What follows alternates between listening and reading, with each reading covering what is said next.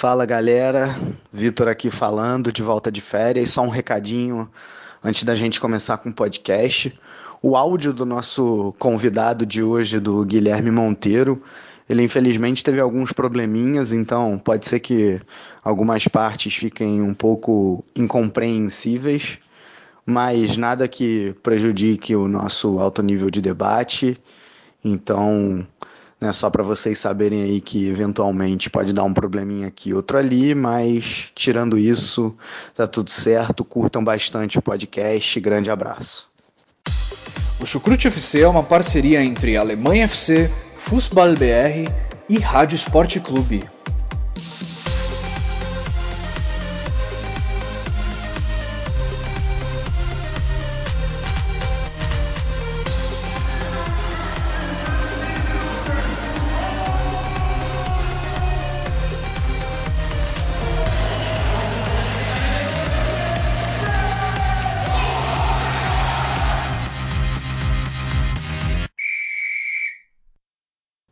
Olá a todos que acompanham o futebol alemão. Sejam muito bem-vindos a mais uma edição do Chucrute FC. Aqui quem fala é Guilherme Ferreira e recebo vocês para mais um debate sobre a rodada da Bundesliga. A oitava rodada do campeonato alemão acabou há pouco e o líder foi derrotado. O Borussia Mönchengladbach perdeu para o Borussia Dortmund e mas se mantém na liderança do campeonato agora empatado com o Wolfsburg com 16 pontos. E olha, se você, assim como eu, achava que não tinha como a tabela do campeonato alemão ficar mais equilibrada do que estava na rodada passada, estávamos errados. Nada menos do que nove times, os nove primeiros colocados da Bundesliga, estão separados por apenas dois pontos. Inacreditável. O Borussia Mönchengladbach tem 16 e é o líder. O nono colocado é o Bayer Leverkusen com 14.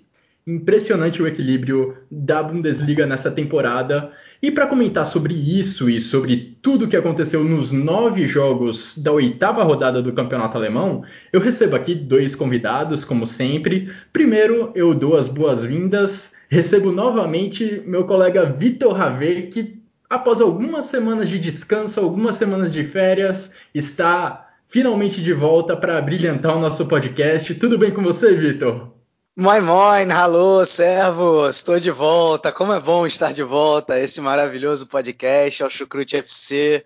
Depois aí de algumas semanas no chinelinho, como você bem disse, deu para passear bastante, descansar bastante a cabeça. Estive em algumas cidades na Espanha. Para quem não sabe, né, moro já na Alemanha aí há cinco anos e tive a chance de encontrar os meus pais, passar umas férias com os meus pais e com o meu irmão, então foi muito gostoso. Né, a gente que agora, por motivos óbvios, mora longe, né? Estou longe da minha família, estou só aqui com, com a minha namorada. É, então foi muito, foi muito bom passar essas, essas férias aí, mas também é muito bom estar de volta, como eu já disse, com uma Bundesliga equilibradíssima. Né? Eu, eu, inclusive, eu tirei férias de futebol também nessa, né, nesse, nesse tempo, né? Não, não, claro que eu fiquei sabendo das coisas que aconteceram, vi os resultados, mas não via os jogos. Fiquei mais na intensidade de viagem, que quem viaja sabe como é. Mas é bom, aí essa semana fui me inteirando, vi todos os melhores momentos dos jogos que eu não pude ver das rodadas passadas, acompanhei um pouco melhor essa rodada. É bom também poder poder estar de volta aqui no Chucrute. Legal, legal demais. Fez um passeio, inclusive, típico de alemão, né? Que eu sei mais ou menos que o tradicional da Alemanha é viajar para Espanha para curtir praia lá, né? Uma parte do passeio, sim. Legal. E como convidado desse podcast, convidado especial, recebo um xará do Futebol BR. Seja muito bem-vindo, Guilherme Monteiro. Tudo bem com você? Tudo, xará. É... Bom, amigos, é... Quem me conhece sabe que eu sou muito fã da Bundesliga. Hoje tive a honra de receber o convite do Vitor para poder participar do, do pod hoje. Um pouco nervoso pela essa, pela essa estreia, mas vamos com tudo. E vamos agora é, dissecar um pouquinho como foi essa, essa nona rodada da Bundesliga essa semana. Guilherme, mais um aqui para abrilhantar o nosso podcast, para comentar tudo, sobre tudo que aconteceu nessa rodada. Guilherme, que assim como eu participa do Futebol BR, um dos nossos parceiros aqui do Chucrute FC. Agradeço também aos nossos outros parceiros da Rádio MW, do Alemanha FC. E faço um agradecimento a todos que nos escutam em seu celular, seu tablet, no seu carro, indo para o trabalho, voltando para casa. Agradeço em especial aos nossos padrinhos que contribuem tanto para o nosso trabalho permanecer de pé. Se você também curte o conteúdo que a gente produz aqui no Chucrute FC, torne-se um padrinho. Acesse o www.padrim.com.br barra chucrutefc e lá você vai saber todas as formas que você pode contribuir para o podcast ficar cada vez melhor. Bom, sem mais demora, vamos tocar o barco porque há muita coisa para falar sobre a oitava rodada da Bundesliga.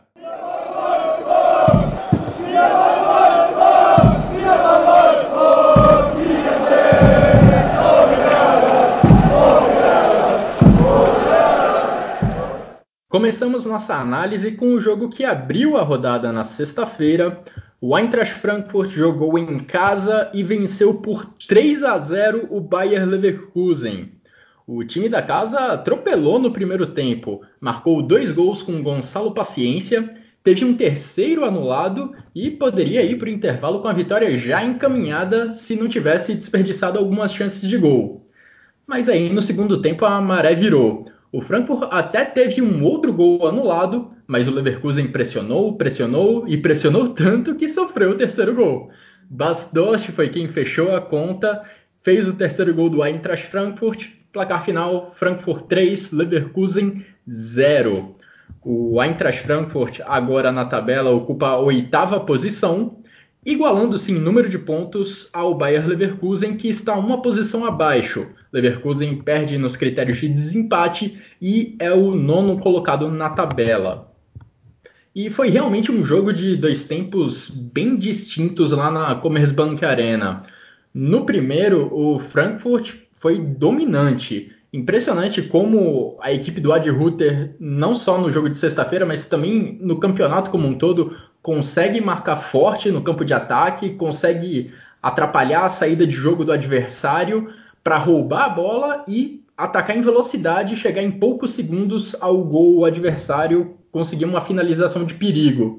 E isso a gente tem que levar em consideração que foi contra o Bayer Leverkusen, que é uma equipe que tem como uma de suas, como uma de suas grandes qualidades a troca de passes, a manutenção da posse de bola, principalmente agora sob o comando de, do treinador holandês Peter Bosz. Mas na sexta-feira, lá na Commerzbank Arena, o Leverkusen praticamente não conseguiu fazer isso no primeiro tempo. Como eu falei, o Eintracht Frankfurt marcou muito forte no campo de ataque, roubou a bola lá na frente diversas vezes e assim criou algumas chances de gol. Tenho que destacar o desempenho individual do Sérgio Filip Kostic. Muitas vezes o Frankfurt roubava a bola lá no campo de ataque e ele já era acionado em velocidade e por ali o Kostic levou terror à defesa do Leverkusen.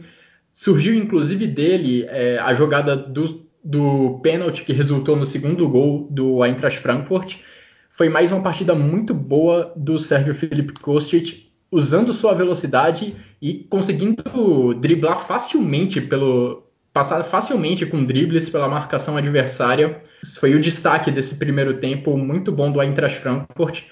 Vale muitos elogios também ao treinador Adi Rutter, porque para um time conseguir pressionar tanto o adversário no campo de ataque e minar quase que todas as opções de passe na saída de jogo, isso exige uma organização muito grande e o Frankfurt conseguiu executar isso muito bem até o intervalo.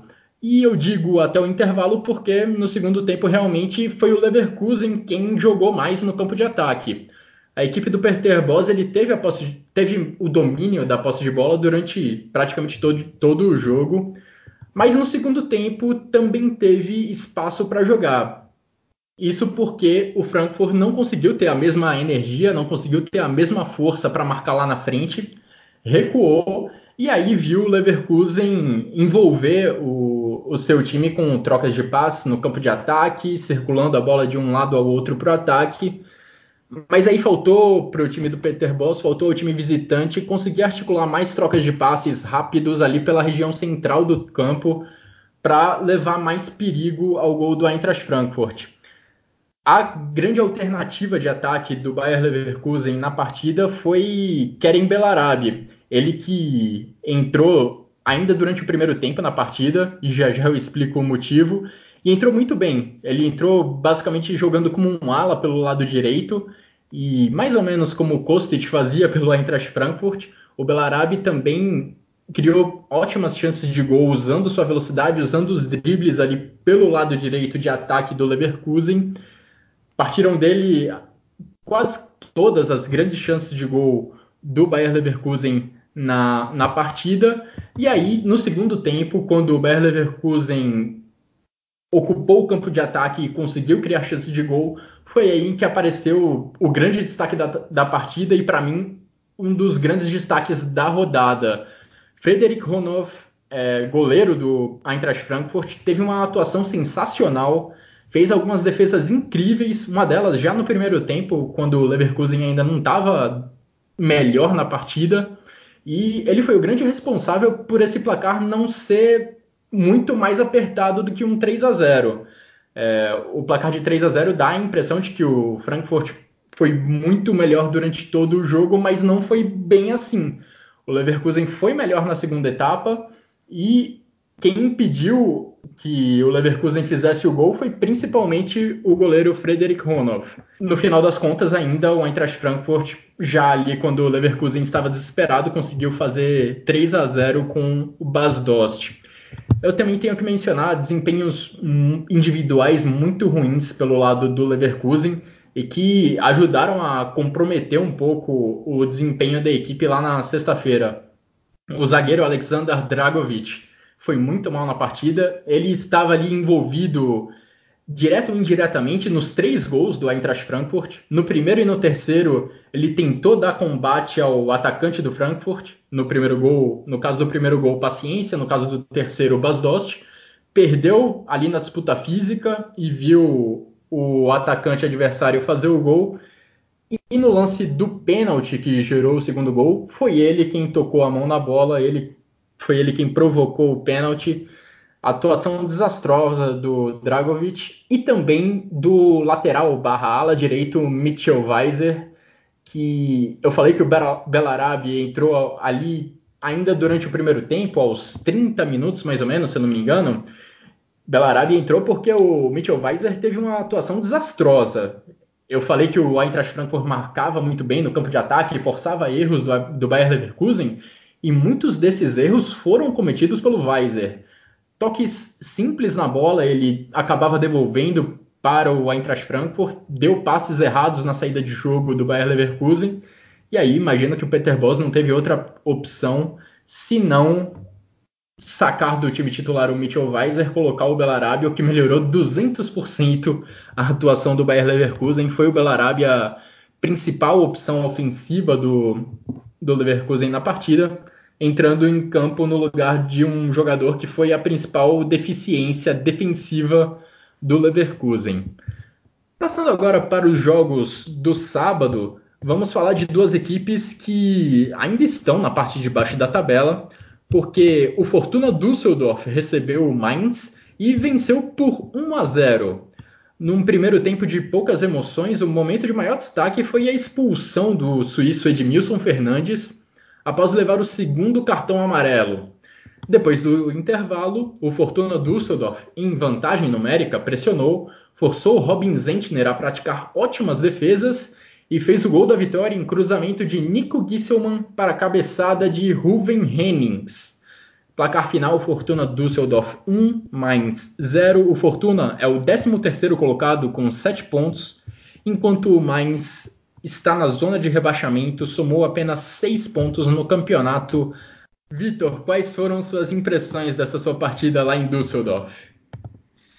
Bom, primeiro destacar aí que foi a primeira vitória em casa no campeonato do Fortuna.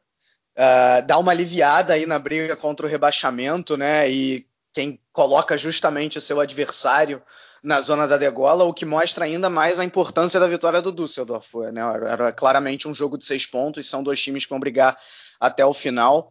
Né? E vale, vale também a curiosidade, o Mainz e o Augsburg, o Augsburg a gente vai falar mais à frente, são dois times que eu acho que há duas ou três temporadas a gente coloca, não, dessa vez vão brigar forte para não cair, dessa vez vão brigar forte para não cair, e não estava acontecendo nas últimas temporadas após os nossos prognósticos. Dessa vez parece que vai acontecer, né? O Mainz aí com, com dificuldades. É, o primeiro tempo, realmente, o, o Mainz até conseguiu anular as principais ações do, do Düsseldorf, teve, teve mais posse de bola, uh, adotou uma marcação média e prejudicou bastante a construção de jogo da equipe da casa.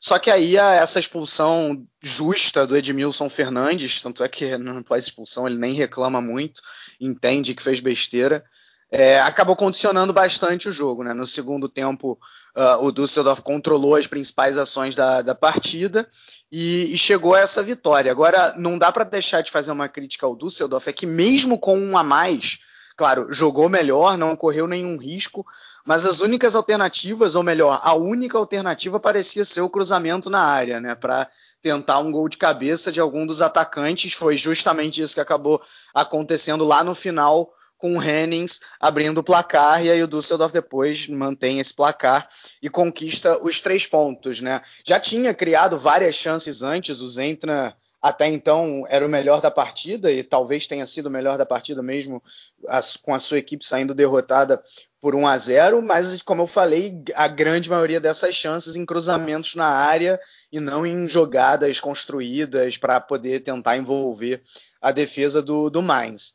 Né? Então algumas, algumas coisas aí que o Friedhelm Funkel tem que ver para o futuro, uh, mas a vitória do Düsseldorf não deixa de ser muito importante.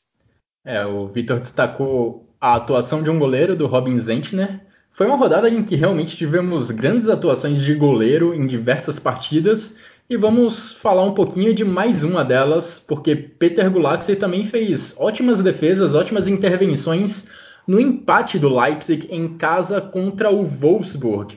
Empate em 1 a 1. O primeiro tempo não teve gols, mas teve um lance bem inusitado. Daí o Pamecano, zagueiro do, do Leipzig, recuou uma bola muito perigosa e ela provavelmente entraria no gol se Peter Gulaxi não tivesse colocado a mão no meio do caminho.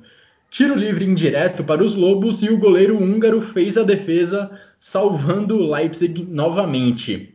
O 1 a 0 a favor dos donos da casa saiu num chutão também do goleiro húngaro, que encontrou o Timo Werner lá na frente, o atacante alemão ganhou na força de Kevin Babu, driblou o goleiro e marcou para abrir o placar em favor dos donos da casa. O empate do Wolfsburg teve participação brasileira. William recebeu o lançamento na ponta direita e tocou de primeira para o meio da área. Lá estava Wout Weghorst, o artilheiro holandês, para empurrar a bola para a rede e definir o placar final. Leipzig 1, Wolfsburg também 1. Os Lobos estão empatados com o líder Borussia Mönchengladbach, as duas equipes com 16 pontos.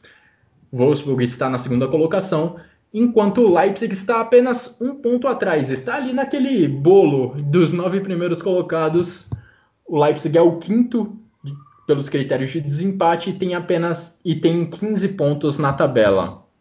Bom, o Leipzig chega aí a quatro jogos sem vitória, sendo que três deles foram em seus domínios, né?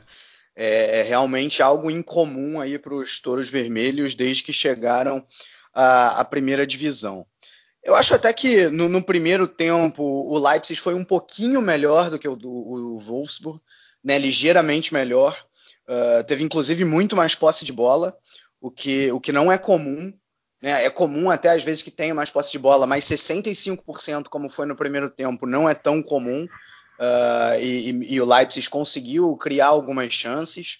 É, no segundo tempo chegou ao gol até relativamente rápido no, nesse segundo tempo, só que aí depois recuou. O Nagelsmann até fez a crítica uh, aí ao, à sua equipe, porque deu muito espaço para o Wolfsburg jogar, tanto é que nesse segundo tempo a posse de bola do, do Leipzig caiu absurdamente, foi, teve até menos posse de bola, foi 49 a 51, né, e, não, e não foi exatamente uma, uma defesa extremamente sólida, tanto é que o Wolfsburg eh, que o Wolfsburg criou algumas chances antes de, antes de sair o gol lá, no, lá já no final da partida. É, agora, sim, uh, dois destaques. O primeiro é, é, que o Guilherme falou bem né, em relação ao papel do Gulaxi no gol do, do, do Leipzig. Agora, a ligação direta tentada, ela tem uma grande participação de um jogador que nem toca na bola, né? Que é o Poulsen. Ele faz muito bem a parede ali, não deixa o, o defensor do Wolfsburg sequer, sequer tocar na bola e aí ela consegue chegar no Timo Werner que fica em boas condições com uma ajuda do zagueiro Embabu para fazer o gol. Então é, é, é, realmente algo que o, que o Leipzig se utiliza bastante, né? Essa força física do Poulsen para aí conseguir ativar uh, a melhor característica do Timo Werner, que é a velocidade e a, e a entrada em diagonal. E outra questão que eu coloco no Leipzig é o seguinte, né? Um time que tem muita variabilidade tática, a gente já falou nisso aqui várias vezes, né? Às vezes entra com três zagueiros, às vezes entra com linha de quatro. O Zabitzer, por exemplo, tem jogo que joga um pouco mais espetado na ponta para dar amplitude, tem jogo que ele joga um pouco mais como interior, partindo da ponta para dentro, ou até mesmo centralizado mesmo.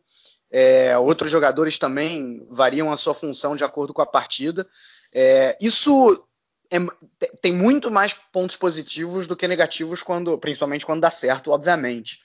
Só que o jogador ele é um ser humano, né? Ele não é uma máquina e às vezes ele precisa de um tempo de adaptação para se adequar a uma nova função dentro de um mesmo jogo. O Kramaric, uh, jogador do Hoffenheim, ele fez essa crítica até chegou a fazer essa crítica abertamente quando o Nagelsmann era, era o treinador da equipe que o, falou exatamente isso, né? Que os jogadores não são máquinas e que não é sempre que o time vai conseguir se adaptar a uma mudança tática no, no meio de um jogo.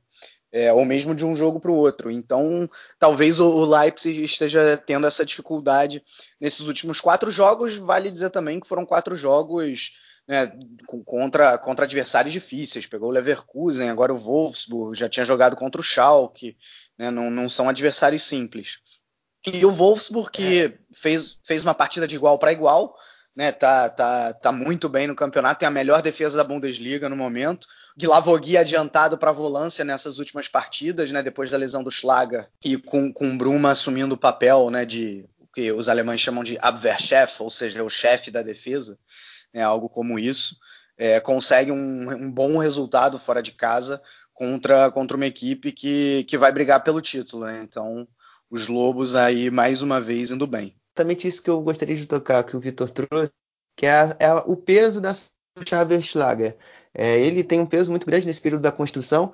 O, o Wolfsburg tem sofrido em alguns momentos, em algumas partidas, com a, a falta desse atleta. É, ele testou essa também nessa partida 1-3-4 com o Embabu jogando como um zagueiro. É, porém, o, Embabu sofreu demais nos confrontos é, individuais, principalmente com o Poulsen na, na questão física. E no lance do gol, como, como o Vitor destacou bem, também com, com o Werner, né? Ele perde a disputa e acaba prejudicando o, o Wolfsburg. Também interessante o jogo do Brecan, de não ter sido tão efetivo, com marcando algum gol ou dando algum ele foi bastante participativo nas transições, e isso foi muito importante no primeiro tempo, né? E, ainda ele e o próprio Vitor Sá, o brasileiro, teve uma boa, parte, uma boa participação, perdão, porém uma pouca efetividade. É, falta um pouco melhorar essa questão da tomada de decisão. Eles às vezes pecam nisso, na hora, no momento às vezes errado, é para tocar, quando tem que chutar, ou vice-versa. Isso tem comprometido também um pouco. Também mais um, mais um jogo com o gol do Eu tenho mania de brincar é que com aquela frase do Gabigol, só que manda o Gabigol, Weghorst. Hoje tem gol do Weghorst. É um centroavante que nesse início de, nesse início de Bundesliga tem sido muito subestimado pela, pela pelo bom início do Lewandowski, marcando muitos gols, é, do próprio do próprio André Silva, do próprio Gonçalo Paciência, mas novamente ele marcando mais um gol na Bundesliga e sendo muito importante para os Lobos na, na temporada. E também ressaltar do William, né? Que o William começou um pouco abaixo. A gente viu um jogo dele contra o Hertha Berlim na segunda rodada muito abaixo do que ele, já, o que ele pode render, e aos poucos vem retomando o crescimento e ajudando a equipe com muita efetividade desde o jogo contra o Düsseldorf é, há quase um mês atrás, praticamente. É verdade, o William participou diretamente do lance do gol, deu assistência para o Weghorst, e não só naquele momento, em outros lances de ataque do Wolfsburg, ele já vinha sendo acionado pelo lado direito do campo para avançar em velocidade e cruzar a bola na área. Se eu não me engano, no lance do gol do Wolfsburg, segundos antes, o Wolfsburg tinha tido uma outra boa chance de gol que também tinha sido iniciada por um cruzamento rasteiro do William para a área. Foi uma participação realmente boa do, do lateral direito, do ala direito do Wolfsburg na partida contra o Leipzig. O Vitor mencionou sobre essa questão da, das mudanças táticas recorrentes na equipe do Julian Nagelsmann, eu até peguei aqui no site Transfer Market para ver direitinho quantos jogos o Leipzig fez com três zagueiros ou com uma linha de quatro. O Leipzig começou a temporada jogando mais com três zagueiros, né?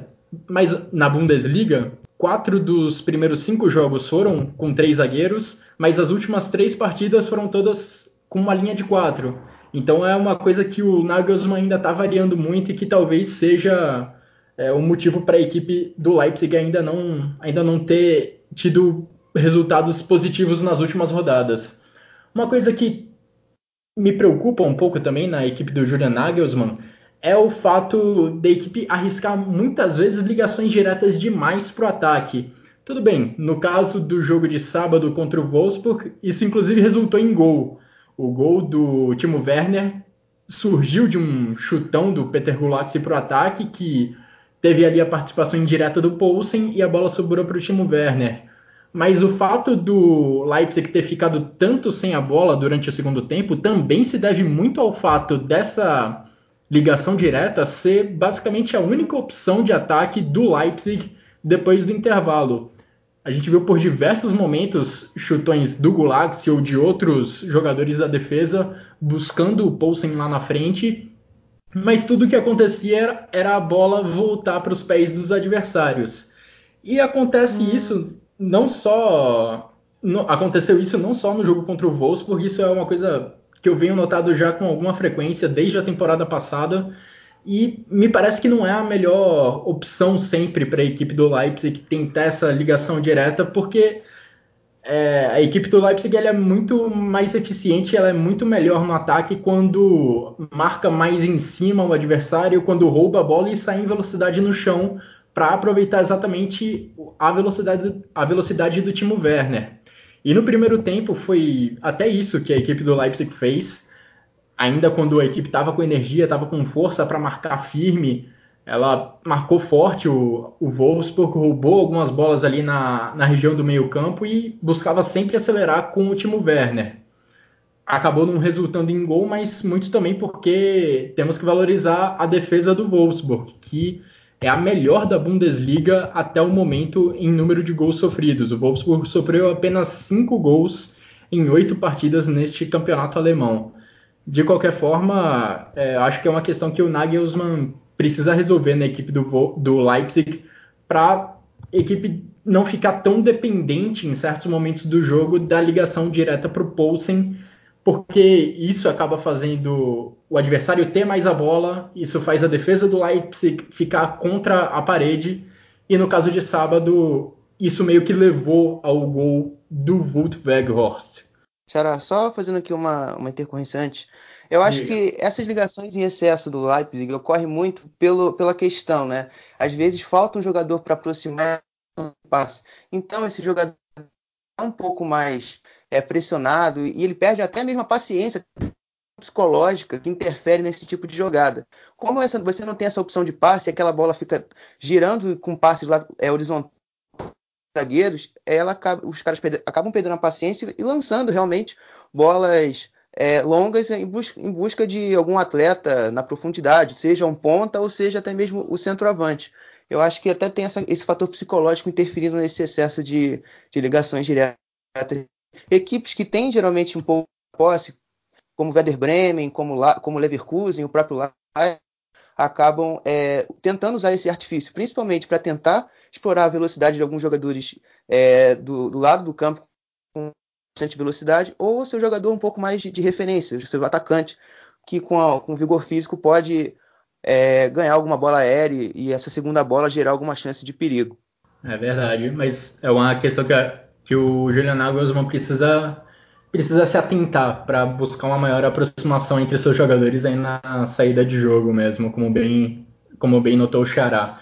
Você também falou, Xará, que poderiam levar lá para os estádios da Alemanha a placa do hoje tem gol do Weghorst ou hoje tem gol do Timo Werner, mas acho que onde essa placa mais pode se encaixar é na Allianz Arena, porque adivinha quem marcou gol de novo? Robert Lewandowski. Então, lá na Allianz Arena, acho que podem fácil. Se a Allianz Arena fosse no Brasil, certamente teria uma placa hoje tem gol do Lewandowski.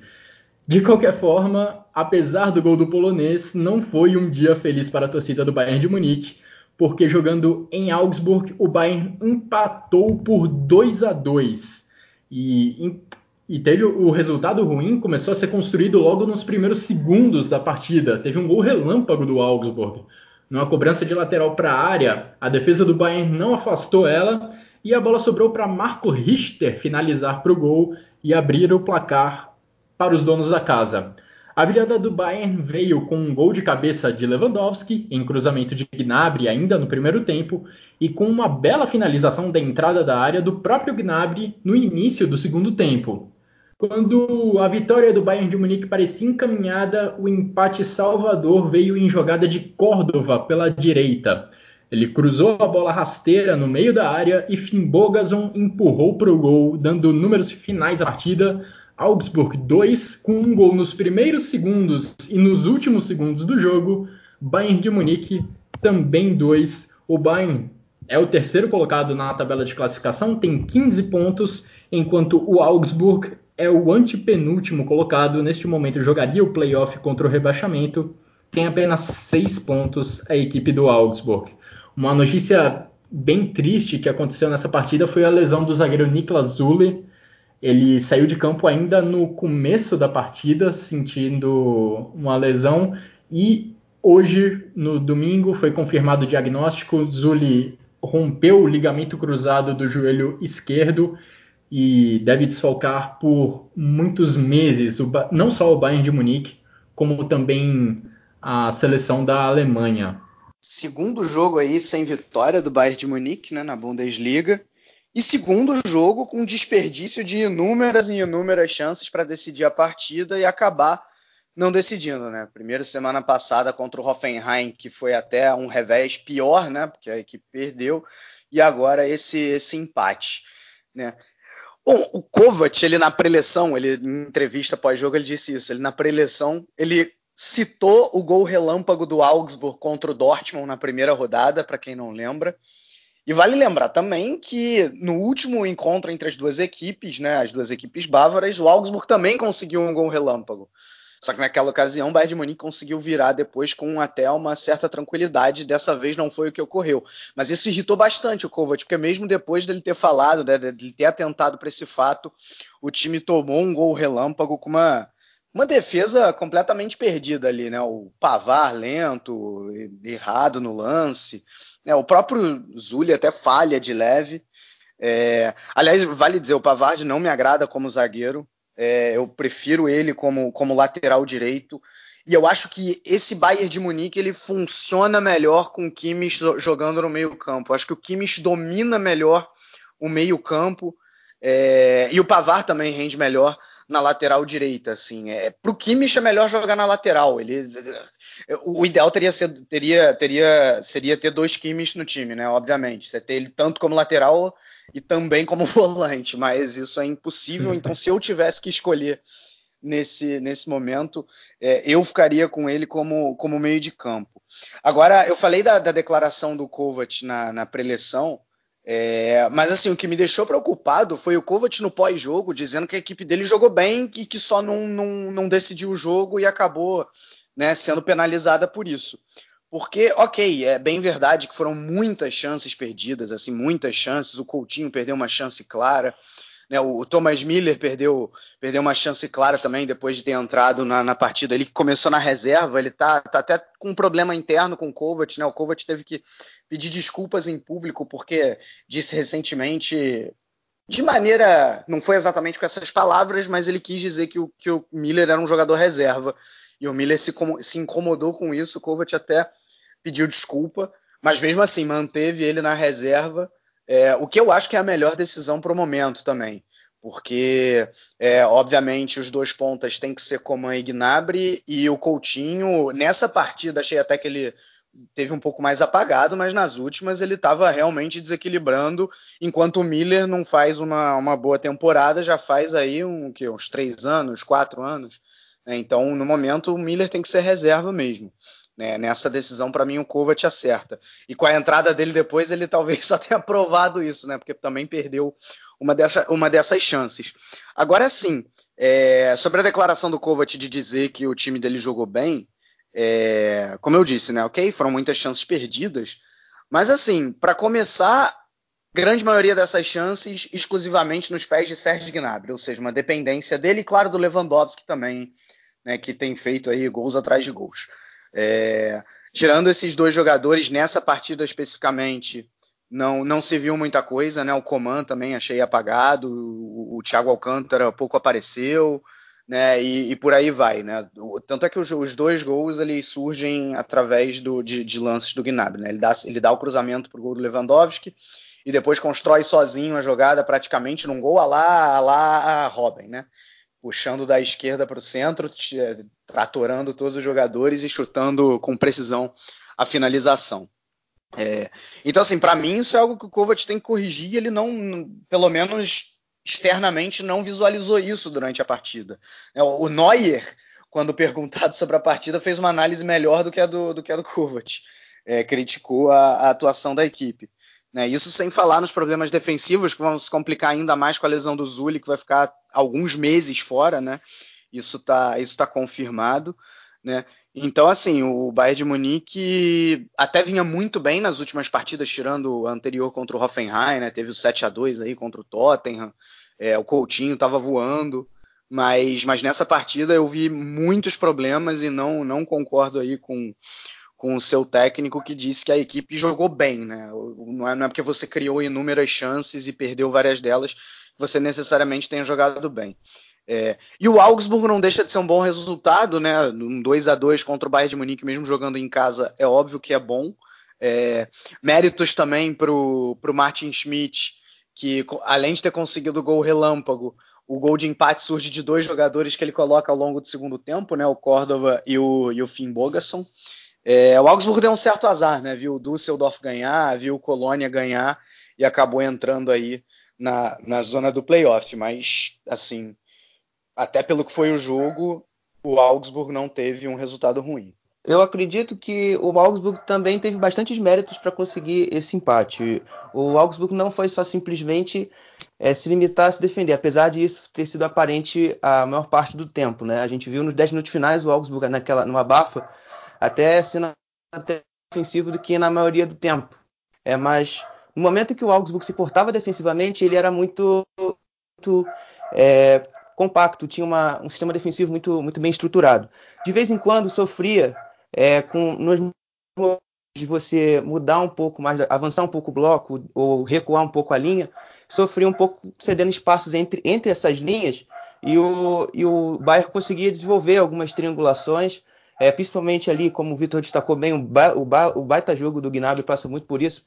Os espaços sobravam, aproveitava muito bem. Mas pela esquerda, o Alaba e o Coman também tiveram uma grande participação nisso. E isso foi o que o, o Bayern teve de melhor, né? Essas triangulações e as finalizações do Gnabry. Mas eu também destaco o Marco Richter também, que era o cara da, da transição, era o cara que, com a bola no pé, ele buscava acelerar um pouco mais o jogo e ir de cara para o gol, tentar chegar próximo ao gol do Neuer e finalizar. Mas é, nesse sentido, o Augsburg não se desempenhou também um jogo bom de transição.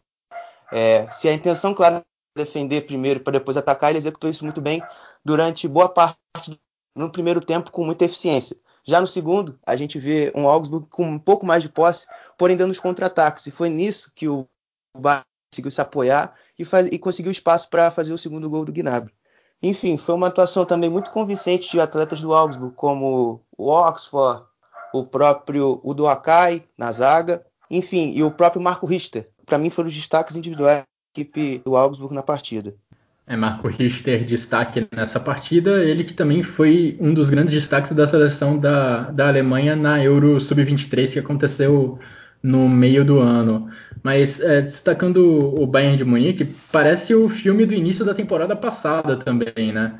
Quando o Bayern também perdeu pontos em alguns jogos no início da Bundesliga por desperdiçar chances de gol claras e por sofrer gols com muita facilidade lá atrás. É, o Bayern de Munique sofreu dois gols do Augsburg nesse sábado e também sofreu dois gols do Hoffenheim e do Paderborn. Isso tudo nas últimas três rodadas. Além disso, também sofreu dois gols do Hertha Berlim na estreia do campeonato. E esses quatro times, Hoffenheim, Augsburg, Paderborn e Hertha Berlim, estão na metade de baixo da tabela. Todos eles marcaram dois gols nos bávaros. É uma coisa que o Nico Kovac precisa se atentar, porque é, o Bayern não pode sofrer gols tão facilmente dessas equipes e também não pode desperdiçar chances como as que desperdiçou contra o Augsburg no sábado. A chance que o Thomas Miller teve, principalmente ali no final do jogo, de matar a partida, é cruel para o resto da equipe do Bayern, que, enfim, parecia ter a vitória nas mãos. E agora com a contusão do Niklas Zulli, o, eu acho que a formação que o Vitor não gosta é a que vai predominar na equipe do Bayern, porque o Kovac vai ter menos opções defensivas, menos opções de zagueiros, então acho que agora a gente vai passar a ver o Joshua Kimmich com mais frequência na lateral direita e o Pavar com mais frequência como zagueiro. Temos que ver nas próximas rodadas como o Nico Kovac vai, vai, vai organizar a sua equipe ele pelo menos tem dois jogadores em ótima fase para tentar alguma recuperação durante essa temporada. Sérgio Gnabry, momento excelente, ele foi um dos grandes destaques dessa rodada, é, marcou o gol, participou da maioria das chances de perigo do Bayern de Munique, ainda acertou a trave é, durante a partida. Está realmente num ótimo momento o atacante alemão e também Robert Lewandowski, num momento sensacional, marcando gol nas primeiras oito rodadas dessa Bundesliga. Dessa forma, ele igualou um recorde que havia sido estabelecido por Pierre-Emerick Aubameyang. Na próxima rodada, Lewandowski pode se isolar como recordista é, de gols marcados nas primeiras rodadas do campeonato alemão. Lewandowski que já tem 12 gols nesse campeonato, realmente impressionante o desempenho do polonês. E uma estatística curiosa que eu vi no Twitter do Opta, site especializado em estatísticas, que o Augsburg é o primeiro time na história da Bundesliga a marcar um gol no primeiro e no último minuto de um jogo do campeonato alemão. Realmente o Augsburg teve esse, esse fator ao seu favor na partida de sábado. Falando agora do jogo que aconteceu em Bremen, o Werder recebeu o Hertha Berlim e empatou em 1 a 1. Os donos da casa abriram o placar com um chute de Josh Sargent que desviou no meio do caminho e acabou matando o goleiro do Hertha. O empate saiu em linda jogada de Dodi Lukebakio, que driblou fácil Gerber Selassie na defesa, invadiu a área para bater forte no canto e dar números finais ao jogo. Werder Bremen 1, Hertha Berlim também um. As duas equipes estão bem próximas ali na, na tabela. O Hertha tem 11 pontos, é o décimo colocado. O Werder Bremen tem 9 pontos, é o décimo segundo. Quais são suas impressões desse jogo, Xará? Bom, né? Eu vi, eu vi duas etapas muito, muito distintas. No primeiro tempo, muito mais um Werder controlando as ações da partida a posse de bola e concentrando é, muito jogo pelo meio campo e com muita dificuldade de você é, ter as e trocava uns passes e errando muito ali para você bater a última linha do, do Hertha Berlim. Hertha que teve um trabalho defensivo, principalmente no primeiro tempo, muito consistente. Você marcava em 4-4-2 ali com uma muita pressão ao portador da bola e as suas opções de passe, dificultando bastante essas triangulações do Werder que também tentava fazer um, um, ataque um pouco mais posicional no 3-4-1-2, com um Rashica aberto e indo muito bem pelos flancos. Você tinha o Klassen, que fazia muito bem a transição. O Gross, o zagueiro, o Christian Gross, é, com bons lançamentos, buscando acionar o Rashica para fazer um cruzamento, por exemplo, para o Sargent, que é o ator do gol, que aproveita um dos poucos espaços que o, que o Hertha cede na primeira etapa e teve uma e teve esse espaço muito bem aproveitado. Eu também destaco o Sarrin, que era o cara que saía ali por trás da primeira linha do Verde, de por trás dos dois atacantes, e por meio desse espaço já conseguia já direcionar bons passes, seja para o Grebe Selassie, seja para o Marco Friedel. Enfim, teve uma participação muito efetiva e muito importante para o Werder. Já por parte do Hertha, no primeiro tempo eu destaco bastante a, a, a bola parada. É uma equipe que teve muita dificuldade de realizar a transição defesa-ataque pelos erros de passe que cometia. Né? O, o, o Gil Rosso, apesar de ter algumas vezes de posições, pecou demais nesses, nesse quesito é, de, de você acertar os passes e você conseguir concluir a transição. Já no segundo tempo, eu já vejo um jogo um pouco mais franco. Vejo um início de Hertha com um pouco mais de posse, mas que errava no, momento, no passe final e que gerava os contra-ataques para a equipe do Werder, que teve várias chances de fazer, poder fazer o segundo gol, duas com Rashica, uma com Sargent, enfim, teve algumas oportunidades. Entre, é, também pecava a finalização e no momento defensivo já não tinha tanta intensidade para marcar. E isso deixava espaços para o Hertha aproveitar os contra-ataques, que, sendo que um deles, o Luque Bacchio, foi mortal e acabou fazendo o, o, gol de empate do, do Hertha. Enfim, é, os destaques gerais dessa partida, como eu já mencionei os do Hertha, do perdão, do Bremen, eu vou, eu vou trazer os do Hertha. O Hertha ele tem como destaque o Boiata pela defesa diária, muito bem, rebatendo muito com muita eficiência. O Milato também nessa puxada da transição com muita qualidade e também defendendo muito espaço ali na lateral esquerda. O, e o próprio Dárida. O Dárida, que era o cara que puxava a, a transição, o cara que, que essa, essa puxada do contra-ataque buscava acionar o, o próprio Luquebacchio e por vezes o Gruit, por vezes também o, o Klunter. Enfim, foi, uma, foi um jogador muito importante no segundo tempo do Hertha. Uma das equipes que está ali no bolo dos nove primeiros colocados da Bundesliga nessa temporada é o Freiburg. Freiburg que poderia ser o líder do campeonato, olha só, se não tivesse sido derrotado pelo Union Berlim.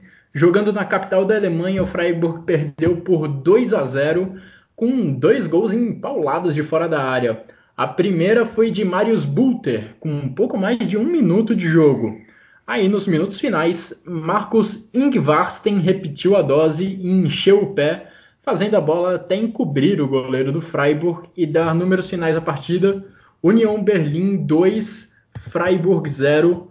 Union Berlim vence após um longo período sem, sem vitórias no campeonato alemão, tem agora 7 pontos e ocupa a 14ª posição, enquanto o Freiburg é o sexto e tem 14 pontos na tabela, Xará. Mais um jogo interessante nessa rodada, né? Um jogo que é um destaque, um União Berlim muito forte sem a bola, uma equipe que conseguia marcar é, no, no 4-4-2 com uma intensidade muito boa e muito forte. Você via que ela conseguia muito bem a saída de bola do Freiburg com seus três zagueiros, fazendo os encaixes individuais e forçando o Freiburg a fazer os lançamentos longos, buscando encontrar principalmente o Schmid e o Haberer, mas estes dois sofrendo bastante, porque você sentia a falta de uma aproximação e um jogador para poder fazer melhor as conexões ali pelos. É, e, um, e, uma importância muito grande por parte do Union Berlim, Geekvix. O Geekvix, ele com bons lançamentos, buscando o Anderson, que era o seu principal atacante, é, depois as segundas bolas com, com os lançamentos do, do Geekvix e depois a partir dali você começar a sua organização ofensiva ou a sua transição ofensiva e para você abastecer a área com cruzamentos ou com algumas finalizações de fora da área. No caso que saiu até os gols de, do, do Bilter e do Ingvartsen. É, foi um jogo muito muito bom do, do Berlim, principalmente sem bola, e um Freiburg pobre com a bola e muito mal também nos duelos é, pela segunda bola. Eu vejo um Freiburg com um pouco de dificuldade nesse, nessa questão, nesse, principalmente. Mas ainda assim, é, poderia ter feito um jogo bem melhor, principalmente com bola, até pela necessidade do resultado e da vitória que poderia dar uma posição ainda melhor à equipe de, da equipe da Floresta Negra. Eu destaco nesse jogo, é, por Berlim, o goleiro Geek Vix, pela, por essas bolas longas, encontrando o Anderson, que é o atacante, o Proens, que é um, um, lateral que avança bastante ali, explorando o corredor aberto, o próprio Ingvartsen no segundo tempo, já que o jogo foi um pouco, pouco posse do Freiburg no segundo tempo uma transição mais forte do União Berlim, ele era esse cara que puxava a transição e às vezes finalizava de fora, que foi o principal artifício utilizado pelo União Berlim para chegar aos gols. Pelo Freiburg, eu destaco é, o Ginter, pelo tempo, assim como o Grifo. Um pouco mais de vida ao lado esquerdo, que é um dos mais fortes do Freiburg no, na temporada. Estava meio bem morto na primeira etapa pela boa marcação que o União Berlim fazia pelo setor. O próprio Schmid e o Haberer pelo primeiro tempo. Eram os jogadores que eram o desafogo do Freiburg. O Freiburg tinha muita dificuldade de a gente trabalhar a posse e de você ter alguma jogada muito produtiva com a bola, mas eles eram, por meio dessas tabelas, eles buscavam chutes de fora da área, é, o cruzamentos, enfim, buscar ser o desafogo do Freiburg. O Freiburg ainda continuando nele, eu destaco também é o chute fora da área como sendo uma outra alternativa de, de você chegar ao gol. Né? A gente viu uma chance do Schmid no primeiro tempo, a gente viu logo assim após o gol do, do Bill no tempo também o, o Haber experimentando, mas também destaco negativamente a, a ruim partida de Lucas Heller e de Gianluca Waldschmidt, que pouco produziram na equipe da Floresta Negra. União Berlim e Freiburg foram duas equipes que tiraram pontos recentemente do Borussia Dortmund, mas o Borussia Dortmund foi lá, enfrentou o líder em casa e venceu por 1 a 0. No primeiro tempo, Torgan Hazard teve um gol anulado em que a princípio ninguém entendeu muito bem o motivo, mas depois ficou evidente que Marco Reus estava impedido lá no início do lance por um mísero calcanhar. Foi o próprio Reus quem marcou o gol da vitória ao ser lançado por Hazard e finalizar na saída de Jan Sommer. Os donos da casa ainda tiveram um outro gol anulado nos minutos finais, novamente por impedimento de Marco Reus, a arbitragem julgou ali que ele estava encobrindo a visão de Zomer na finalização de Julian Brandt. O segundo gol acabou não fazendo falta porque dessa vez finalmente o Dortmund preservou a vantagem no placar. Depois de uma série de empates na Bundesliga, o time de Lucien Favre conseguiu uma vitória. Bom, é, eu achei até um jogo relativamente equilibrado né, com, com chances dos dois lados. O, achei o Dortmund teve, acho que teve ligeiramente na hora da comparação chances um pouco mais claras, né? E aí no final o Gladbach colocou bastante pressão, mas o jogo ficou só em 1 a 0, principalmente graças aos três, veja só você, três goleiros, né? Porque o Burke se machucou e o Ritz teve que entrar, o Burke já estava muito bem o Ritz entrou e complementou a atuação do Burke também muito bem. E o Jan Zomar também fez uma excelente partida. Por isso que a partida acabou ficando só em 1 a 0 né? Três goleiros é, suíços, eu... né? E três goleiros suíços, bem lembrado, Guilherme. Bem muito lembrado. bem servida a seleção da Suíça. pois é, não, muito, muito verdade isso. Bom, e sobre, assim, a, a, surpresa da escalação do Dortmund foi bastante evidente, né? Primeiro pela ausência do Sancho, ele acabou suspenso pela, pela diretoria em comum acordo com o técnico por ter chegado atrasado da volta da, da data FIFA, né? Ele que serviu a seleção inglesa e aí acabou chegando atrasado e segundo uh, a diretoria do Dortmund não foi a primeira vez que isso aconteceu. Então eu, eu acho até que é correta essa se realmente isso aconteceu o, o jogador tem que ser punido e, e, assim por mais que por mais que doa no time mas é, é serve como exemplo também né para outros jogadores não, não repetirem esse esse feito se você simplesmente multa com salário para a grande maioria desses jogadores é, não, não faz não faz grande diferença né então realmente tirar do jogo eu acho acho uma alternativa bastante razoável é, e além do, do Sancho, o Alcácer e o Goetze não estavam disponíveis por problemas de lesão no caso do Alcácer, e o Goetze estava com uma forte gripe. E ainda na, na defesa, a Kanji improvisado na lateral direita, Weigel improvisado na zaga, o que para mim é um recado explícito, um, re, um recado explícito para o Balerdi e para o Zagadu, falando: olha só, aqui vocês não têm chance, né? Porque quando você coloca o Weigel, que foi bem, assim, é, mas, mas vale essa essa observação. E aí, por conta de jogar sem, sem ninguém na referência, né, sem o Alcácer, o Dortmund adotou meio que um 4-4-2 com Brandt e o Royce na frente.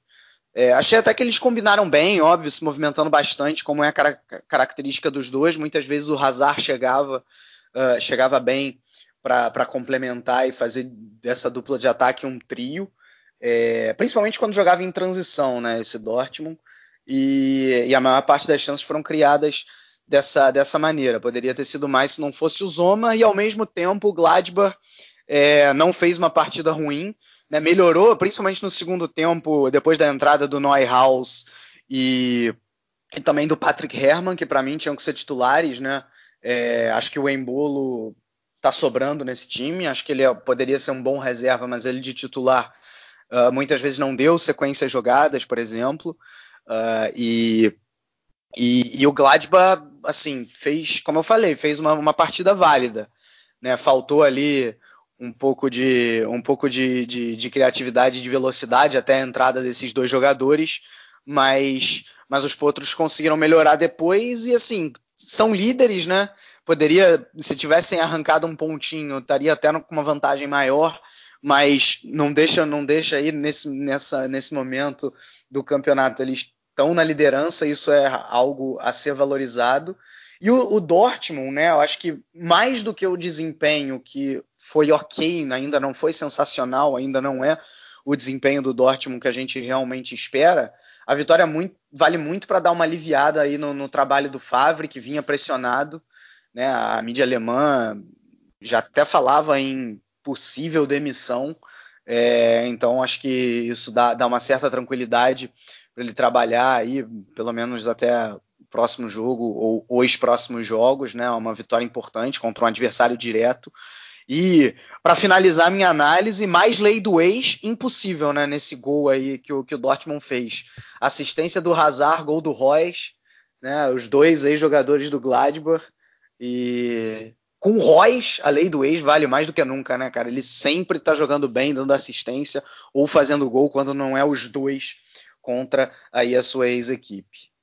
Detalhe: 12 jogos de Marco Reus contra o Gladbach, 9 gols. Impressionante como a lei do ex funciona realmente para o Marco Reus. Só, só dizendo, tentando explicar um pouquinho o, o que o Vitor é, eu acho que muito do Gladbach no segundo tempo passa pelo, também pelo recuo excessivo da equipe né? A gente viu um Borussia muito mais recuado e só explorando as transições. E que eu não vejo que é um erro, até pelo que até porque você já estava na vantagem do placar e você tem a estratégia disponível é, em campo. Enfim, é, a, o, bom, o bom jogo de Neuhaus, como o Vitor destacou, junto com o Zacaria pelo lado, pelo lado esquerdo, deu uma consistência muito interessante para a equipe do, do, do, do Gladbach no segundo tempo, assim como o próprio Hermann bastante a área, o Leimer também dando muita uhum. profundidade pelo lado direito, muito interessante essa, uhum. essa dupla Herman e Leimer, tende a ser bem promissora pelo resto do campeonato. É, e também destacar o bom primeiro tempo do Gladbach, principalmente ali até os 20, 25 minutos, onde o Gladbach soube pressionar muito bem a saída de bola, você conseguia, por meio dos encaixes individuais, controlar essa saída do, do Borussia e dificultá-la, e no, e no aspecto aspecto de transição, atraía bastante as duas primeiras linhas do Dortmund e explorar as costas dessas linhas para você ativar o Plea pelo, por um lado e o Churran pelo outro uhum, e você puxar uhum. esse que você chegar ao gol adversário. Isso deu muito certo no início com o Churran sendo essa, essa válvula pela lateral direita e depois em bolas um pouco mais longas pelo Jantic ou pelo o próprio Vede ou o próprio Leimer com o Plea aberto bem pela pelo lado esquerdo, explorando também um pouco da ultrapassagem, ou do Benes, que caía bastante pelo setor, ou do próprio Vent, que teve uma boa participação é, no, no, geral, apesar de ter sido substituído no, no segundo tempo, gostei do lateral esquerdo sueco. E o, e o Borussia, né? O Borussia naquela estrutura base dele, né? no, no 4-4-2, na fase defensiva principalmente. No início do primeiro tempo, como pude destacar por parte do, do Gladbach, um demérito do Borussia, foi ter avançado essas duas linhas é, com um pouco mais de espaço e gerado eles, onde o Gladbach vai aproveitar muito bem, mas também teve, teve capacidade enfim, de você fazer ter novamente o Hakimi muito bem pelos lados, você conseguia também ajudar o Hazard é, jogar muito bem, o próprio Branco teve uma atuação muito, muito forte, pouco comentado, diga-se de passagem, é, e o, e o Royce, né, voltando a ser aquele velho Royce que a gente já sentia um, um, um certa, uma certa falta perdão, de, de boas atuações e tendo esse gol sendo coroado. E destacar também é a atuação, né? O VAR ele que anulou dois gols do Borussia bem, bem discutíveis na minha opinião. Como, como torcedor, assim, eu, eu não achei impedimento. Essa questão da linha nova do VAR é um pouco contraditória. Alguns é e concorda com essa nova linha do VAR. Eu já não consigo é, ter uma capacidade boa de discernir é, o, o quanto é impedimento, o quanto é posição legal, confesso. Mas enfim, o Borussia teve, como Vitor disse, uma atuação ok e que deve, tem que ser melhorado para os próximos.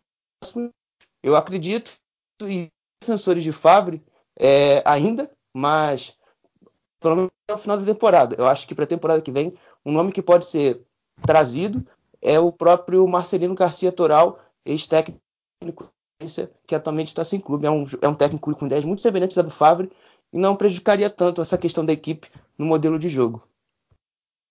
É, você vê como essa questão da pressão no Favre já está repercutindo bastante, já está surgindo até sugestão para substituir o técnico do, do Borussia Dortmund. Mas falando do jogo especificamente, o Guilherme Monteiro falou bem dessa questão do Borussia Mönchengladbach marcar já a partir do campo de ataque, é, avançar suas linhas. E isso é uma coisa que até de certa forma o Borussia Dortmund sabe aproveitar bem.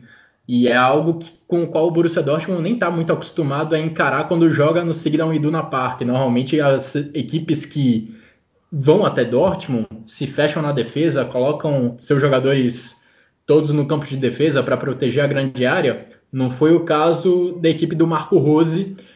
E isso, de certa forma, ajuda o Borussia Dortmund, porque a equipe do Lucien Favre gosta muito de ter esse espaço nas costas da defesa para poder atacar em velocidade. Os três gols, entre aspas, do Borussia Dortmund surgiram exatamente em momentos que o Borussia Dortmund recuperou a bola e encontrou espaço para atacar em velocidade. É, muito por conta desse, dessa iniciativa do Borussia Mönchengladbach de marcar mais, mais adiante no campo. A defesa do Borussia Dortmund, é, ela continua sofrendo em bolas paradas. Acho que esse é um ponto que o Lucien Favre precisa ainda prestar muita atenção, mas na minha avaliação, com a bola rolando, nem teve tantos problemas coletivos assim, principalmente em comparação com jogos mais recentes. O Borussia Dortmund é realmente uma equipe que, quando tem a vantagem no placar, prefere recuar seus jogadores para proteger a própria grande área e acabou sofrendo com acabou sofrendo com isso em rodadas recentes mas não achei que foi tanto o caso do jogo deste sábado contra o Borussia Mönchengladbach. As duas melhores chances do Gladbach no jogo, duas das melhores chances da equipe do Marco Rose na partida, aconteceram em falhas meio bizonhas do Manuel Akanji, que jogou como lateral esquerdo no sábado. É, no primeiro lance, ele deu uma cabeçada totalmente errada, que foi direto nos pés do jogador do Gladbach e iniciou um contra-ataque. E na segunda, ele tentou recuar uma bola para o Burke, mas acabou entregando a bola nos pés, na verdade, do Embolô. Tanto nos dois lances, tanto nesse em que o Akanji deu o recuo errado, como no primeiro em que ele deu uma cabeçada errada, foi o Embolô quem saiu na cara do gol e aí apareceu para mim o grande destaque da partida. Roman Burke, nesses dois lances cara a cara com o Embolô, ele nem fez uma defesa, ele desarmou o Embolô se eu não me engano, os dois, ou pelo menos um deles, um desses lances aconteceu fora da área, então o Burke não poderia pegar a bola com as mãos, mas com os pés ele conseguiu o desarme no atacante suíço e evitou gols, possíveis gols do Borussia Mönchengladbach. E olhando pelo lado do torcedor do Gladbach, não dá para o Embolou perder aqueles gols. É, ele vem tendo algumas boas atuações nesse início de temporada, poderia se consagrar ainda mais marcando um gol no Signal Iduna Park e conseguindo um resultado melhor para sua equipe lá, mas ele não, não pode perder esse tipo de gol no, naquela situação cara a cara com o goleiro em que aquela altura o placar ainda estava 0 a 0. Falamos agora de dois times que estão na metade de cima da tabela, que almejam a liderança, no caso uma delas é o líder, o Borussia Mönchengladbach. Agora vamos tratar de duas equipes que estão lá embaixo. Duelo de times, de dois times que começaram a rodada nas duas últimas posições da tabela. Mas foi um jogo tranquilo para os donos da casa. O Colônia venceu o Paderborn por 3 a 0, abrindo o placar em uma cobrança de escanteio que causou uma confusão lá na área e a bola sobrou para o artilheiro Simon Terode finalizar de frente para o gol e fazer 1 a 0. No segundo tempo, dois gols de cabeça. Kingsley Schindler serviu Louis Schaub no 2 a 0 e Marcel Risse cobrou escanteio para Sebastian Bornau fazer 3 a 0. O Colônia subiu com essa vitória, foi para a 15ª posição e tem 7 pontos. No momento o Colônia está fora da zona de rebaixamento. E o Paderborn segue como a única equipe na Bundesliga que ainda não venceu. Um empate e sete derrotas. Apenas um ponto para o Paderborn no campeonato que ocupa a 18ª posição. Bom, primeira vitória em casa do Colônia aí desde março, é, incluindo aí o, os jogos da segunda divisão da temporada passada, né? Vale lembrar que o Colônia subiu. É, mesmo 4-2-3-1 utilizado no empate contra o Schalke semana passada, né? O Terrod no comando de ataque está parecendo levar vantagem na disputa interna contra o Modeste contra o Córdoba. Jonas Hector de volante também, né? Tá se tornando um padrão. Uh, e o Colônia jogou muito melhor, né? Principalmente no primeiro tempo, criou, criou as principais chances. 3 a 0 não é um placar exagerado. É, e vale dizer que assim, o Colônia ele tá nessa situação, mas ele pegou adversários difíceis até agora. Ele pegou muitos adversários difíceis. Ele já jogou contra o Dortmund e contra o Bayern.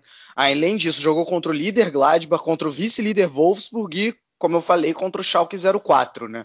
É, por outro lado, vem uma sequência um pouco mais tranquila agora. Jogou contra o Paderborn, essa, na próxima semana pega o Mainz, logo vai jogar contra o Düsseldorf em duelos diretos contra o rebaixamento. Então, é, acho, acho até que o Colônia tende a, a, a se distanciar um pouco mais da, da, da, zona de rebaixamento. É possível que brigue até o final, mas, mas não, não, não, não era. O campeonato do Colônia não era esse de quatro pontinhos nas sete primeiras rodadas, né? Os adversários estavam realmente uh, engrossando para cima do Colônia. E, cara, o Paderborn, assim, essa partida foi teve um desempenho nulo. Né? Acho que o, o Michels tem que ser titular, por exemplo. Né? Era praticamente só o brasileiro Cauli tentando, tentando fazer alguma coisa no ataque. Mas um ponto em oito rodadas também é muito pouco para esse Paderborn, para o que vem jogando a equipe. É, quando, quando nas últimas temporadas a gente chegava a essa altura falando que um time era rodada bônus, né, que vinha muito mal, era normal ver isso acontecendo, que não jogava nada. Cara, por incrível que pareça, não me parece. Tirando esse, esse jogo, o Paderborn foi muito mal. Mas ao longo do campeonato não é essa tônica. Foi o primeiro jogo, por exemplo, depois de oito rodadas, que o Paderborn não marcou gol.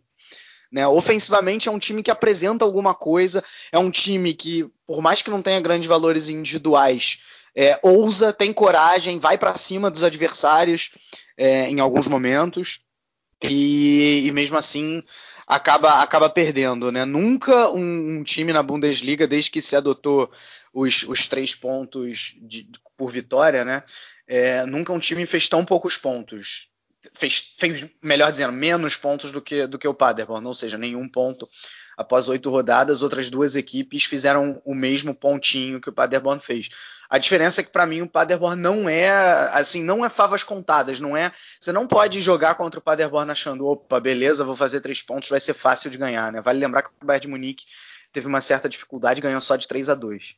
Então fica, fica só essa ressalva aí sobre o Paderborn, mas claro, a tendência é que volte para a segunda divisão na próxima temporada. É, o Paderborn, que realmente é uma equipe que mostra coragem quando tem a bola, é o décimo time com maior posse de bola nessa temporada da Bundesliga.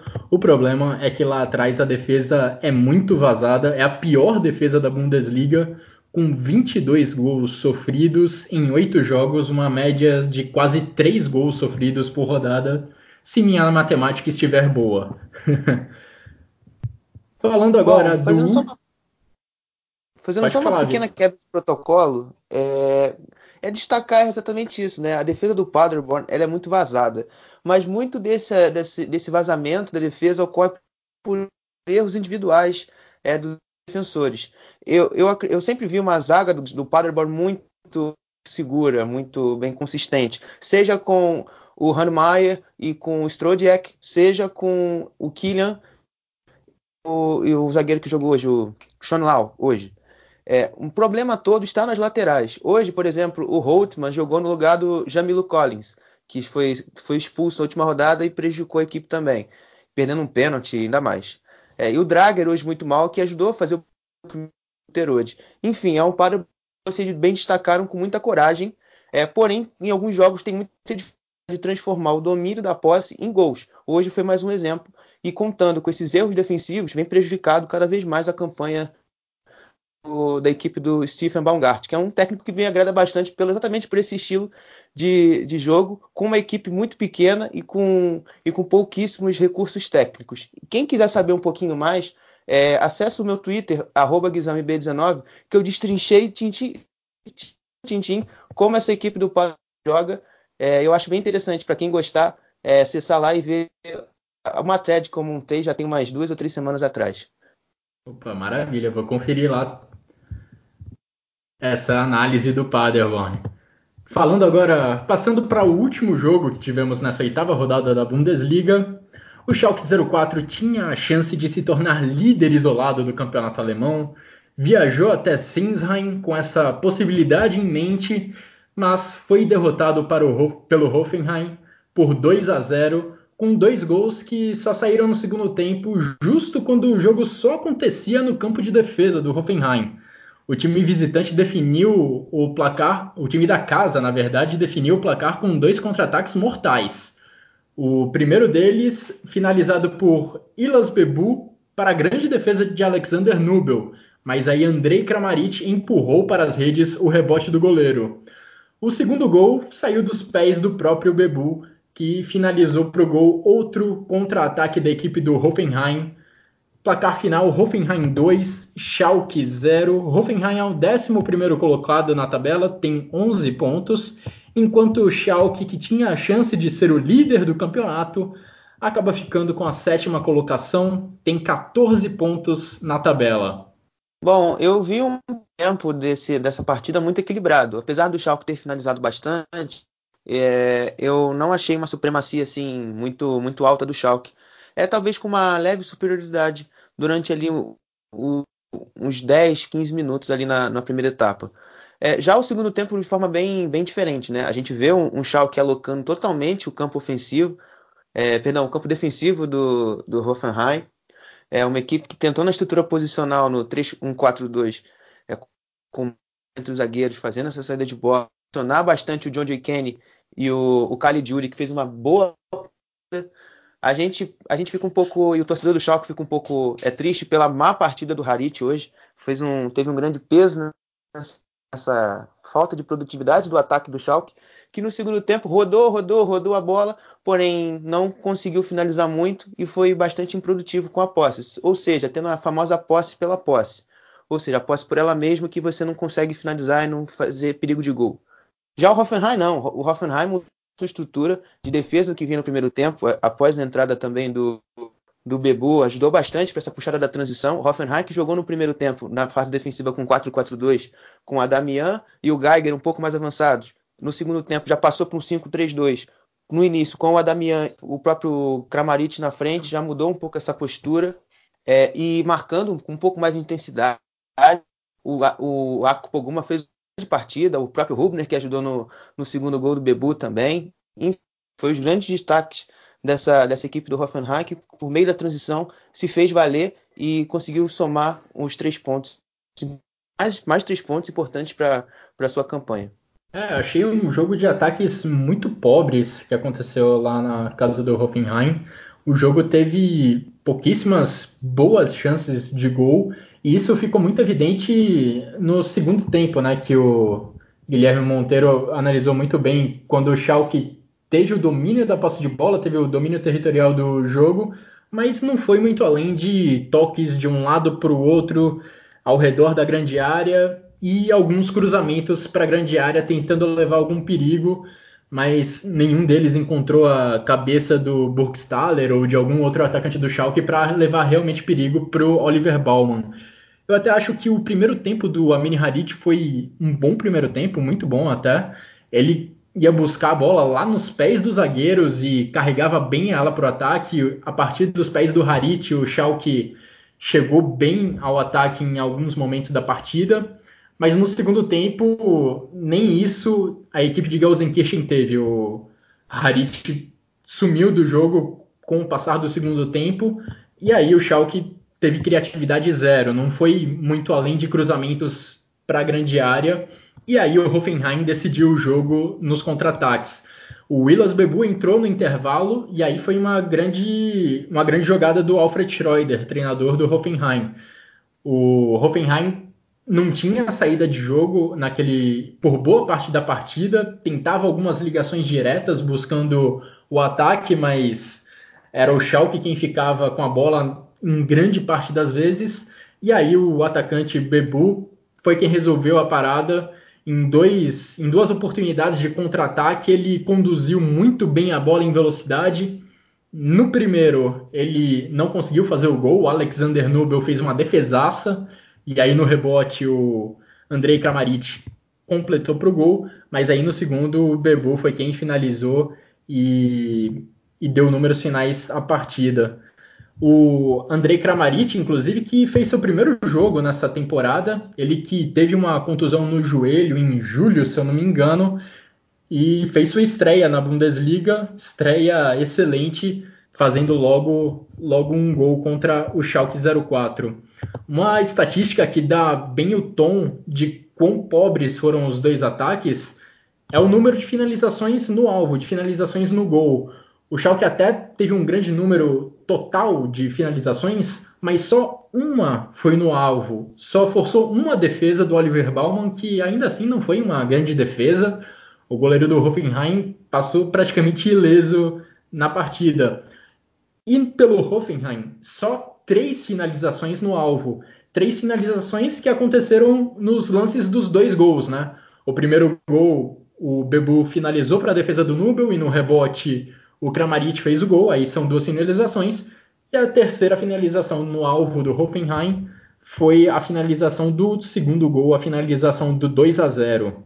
É, só complementando um pouco aqui uma, as ideias que eu busquei trazer, enfim, o controle do, do da equipe do Schalke também pela tentativa das associações, né, que a gente notou na, na partida, como eu já destaquei um pouquinho com, pela, pela direita principalmente com muita eficácia com, com Kenny, com Caligiuri, e já pela, pela esquerda um pouco mais de, um jogo, um pouco mais de um contra um, o Harit sendo um pouco mais é, decisivo, buscando é por meio dos dribles é, fazer, fazer o desequilíbrio e poder gerar oportunidades para o Schalke. Já pelo, por parte do Hoffenheim, a gente viu que teve muita uhum. dificuldade no segundo tempo, principalmente, em sair jogando. A gente via aquela estrutura com o Bauman bastante ativo na saída de bola, é, você tem os seus laterais e os zagueiros também na entrada da área para você ter um pouco de linhas de passe e você sair de forma apoiada. Entretanto, os individuais do Schalke trouxeram muitos problemas para essa saída apoiada é, e sustentada. O, a intenção do, do, Hoffenheim era muito clara, era você tentar trabalhar essa bola é, ali entre os zagueiros e com os laterais, forçar algumas bolas em profundidade para ou o Kaderabek por um lado, ou o Kramaric ou o Bebu pelo outro. Entretanto, é, esses passes eram todos equivocados e a bola batia e voltava e fazia com que o Schalke a cada instante recuperasse a bola e se reorganizar o seu ataque e buscar finalizar novamente. É só uma, explicação, uma explicaçãozinha, tentando ser um pouco sucinto e rápido, para mostrar ao torcedor alemão o porquê desse domínio grande do Schalke, que, entre, que no entanto também não gerou gols para a equipe gasolina real e que uma dificuldade que o Hoffenheim também teve na partida, que foi a saída de bola. Finalizamos assim a nossa análise dos nove jogos da oitava rodada da Bundesliga e para fechar o nosso podcast, vamos eleger quem nós achamos que tiveram as três melhores atuações individuais da rodada e também o golaço da rodada. Vitor, quais são seus votos? Bom, fiquei com Gonçalo Paciência por dois gols, Ilas Bebu, que construiu a jogada do primeiro e fez o segundo, e também o Ronov do Frankfurt, que partida aí do goleiro para garantir o 3 a 0 E meu gol da rodada, já ia esquecendo. Meu gol Verdade. da rodada é o segundo gol do União Berlim, o gol do Ingraftsen, ou algo parecido com isso, né, encobrindo o goleiro. Nome complicado mesmo. Agora, Xará, com você. Três atuações individuais e o golaço da rodada. Quais foram aí, na sua opinião? Bom, os meus destaques eu vou ficar com os três goleiros. Geek Vix, do União Berlim, é, Burke, do Borussia, e o goleiro Ronald, do, do Eintracht Frankfurt. O gol da rodada, vou seguir o Vitor, até me surpreendi pensando que só eu iria eleger esse gol, mas vai ser o gol do Ingvartsen, do União Berlim também. Olha só, eleição ousada do, do Xará, colocando três goleiros, mas realmente tivemos ótimas atuações de goleiros nessa rodada. Eu vou de Gnabry, vou de Torgan Hazard e vou de Ronov, a única unanimidade entre nós, entre as atuações individuais. No gol da rodada, eu vou com o gol do Union Berlim, mas eu vou com o gol de Marius Bulter, que também para mim foi um golaço, um gol muito bonito de fora da área. Bom, encerramos assim a nossa edição de hoje do Chucrute FC. Agradeço muito a você, Vitor, pela participação. Agradeço muito também ao Xará Guilherme Monteiro por abrilhantar esse podcast essa semana. E agradeço, claro, a todos vocês que nos ouviram até aqui. Um grande abraço a todos e até a próxima. Tchau, tchau!